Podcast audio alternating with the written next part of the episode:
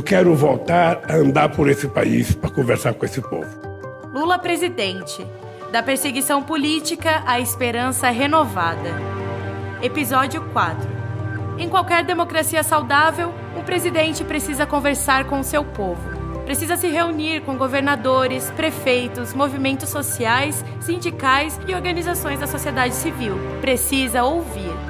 Vocês vão ter dois caras que gostam de conversar. É o momento oportuno de você começar a fazer tua pauta de reivindicação. Colocar tudo o que vocês acham que tem que fazer. A verdadeira governança democrática se dá a partir de acordos com base nas reais necessidades do país e da sua gente. É nisso que Lula acredita. E assim que teve seus direitos políticos recuperados e a sua inocência oficialmente decretada, deu início a uma série de encontros com os mais diversos setores da sociedade, em todas as regiões do Brasil propondo uma caminhada conjunta em busca da reconstrução do país. Eu quero voltar a andar por esse país para conversar com esse povo. Foram diversos encontros com líderes comunitários e de movimentos populares, artistas, comunicadores, trabalhadores da indústria naval, construção civil, aplicativos, catadores de materiais recicláveis. Em pauta, a elaboração de políticas públicas para atender especialmente aqueles que mais precisam da presença do Estado. É por isso que ele ganha meu voto. Ele entende o que o povo brasileiro precisa precisa, onde está o problema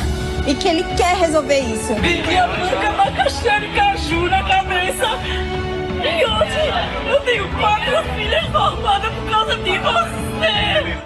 Ainda aproveitou para conhecer as instalações da Rede Povo de Comunicação do PT, onde conversou virtualmente com 5 mil dirigentes do partido em todo o país.